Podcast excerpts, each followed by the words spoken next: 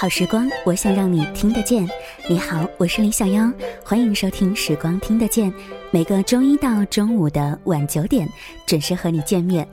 小妖特别想问问你在生活当中有没有一些事情是你特别享受一个人去做的呢？比如说，一个人吃饭，一个人看电影，对于你来说是孤独还是享受呢？今天在节目当中，小杨要跟你来分享艾米亚的文字。有些事我是真的喜欢一个人去做。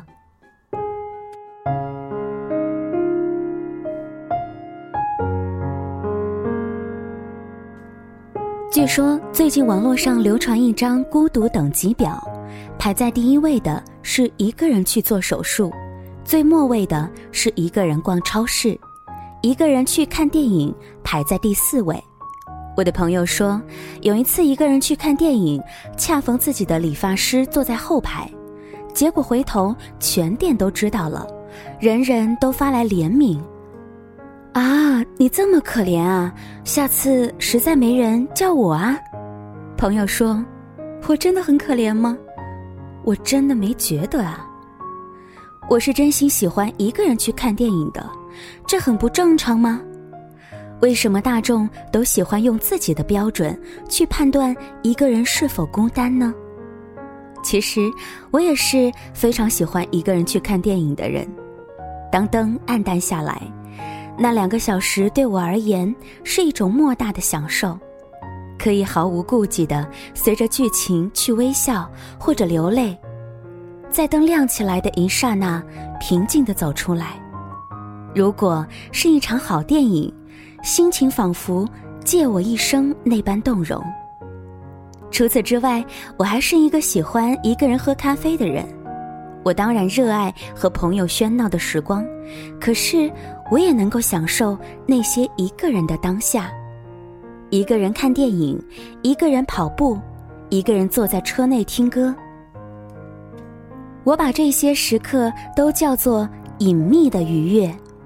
我舍不得和任何人分享，这一刻，我只想和自己天荒地老。人这一生啊，大多数时候活在自己不想要的喧闹之中。出生的时候就是一场判定，随后上学，一张成绩表将你和毫无血缘关系的人成天捆绑在一起，胡搞蛮缠。后来。有人划分你是什么星座，又属于怎样的人群。人人都在垂怜你的孤单，赞颂你的圆满。于是，你开始误以为自己喜欢喧闹。在美好的年纪里，以为一个人是一种罪，迫切的寻找恋人，本能的结束单身。后来，很多人发现，原来不过是从一个人的孤独。奔向一群人的孤独，这才发现，在这世上的确是有贪恋孤独的野生动物，比如非洲草原上孤独的狮、林类的豹，它们甚至都是独自抚养幼崽，独自穿越星空下的寂寥。我觉得，那就是某一种我们啊。回想起来，救赎我们的，从来都是一个人的时光。在某一刻，四下寂静无声，你才会突然懂得自己要的是什么。那个女孩失恋三年未忘，在后来的日子里学会攀岩，说有一天在野外的山顶翻越的那一瞬，忽然见到远方的夕阳，四下风声萧肃，顿时一颗心如同糖在开水中化掉，满心释然。就在那一刻，原谅了自己，也宽恕了自己。家族的形式里，丧偶的父亲说：“我的妻子死后，我才知道什么叫做寂寞。可是我的儿子三十九岁没有结婚，我不知道他寂寞起来是什么样子的。”我的一位五十岁的亲戚说：“唉，我已经。”看不懂这个世界很久很久了，我也看不懂这个世界上的年轻人在想什么。他们好像什么都不做，也好像什么都愿意做。更难让人理解的，我不知道一个人生活的感觉是怎么样的。他也有一个三十二岁还没有结婚的儿子，也曾试图去陪伴儿子在城市里住过一段时间，可是结果就是，我要吃饭的时候他还没有起床，我要睡觉了他要出去吃饭了。我笑了，随他去啊，他真的一个人活得很好啊。因为写稿的关系，我常常有机会坐在咖啡馆的窗边观察路人。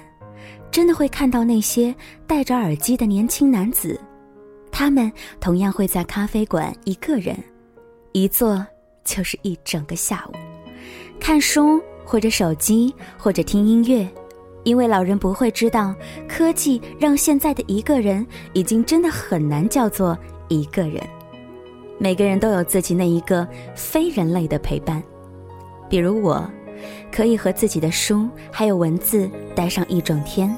很多人可以和自己的摄影草稿、绘画作品、音乐宠物待上一整天，他们比起一个人，更能懂得我们。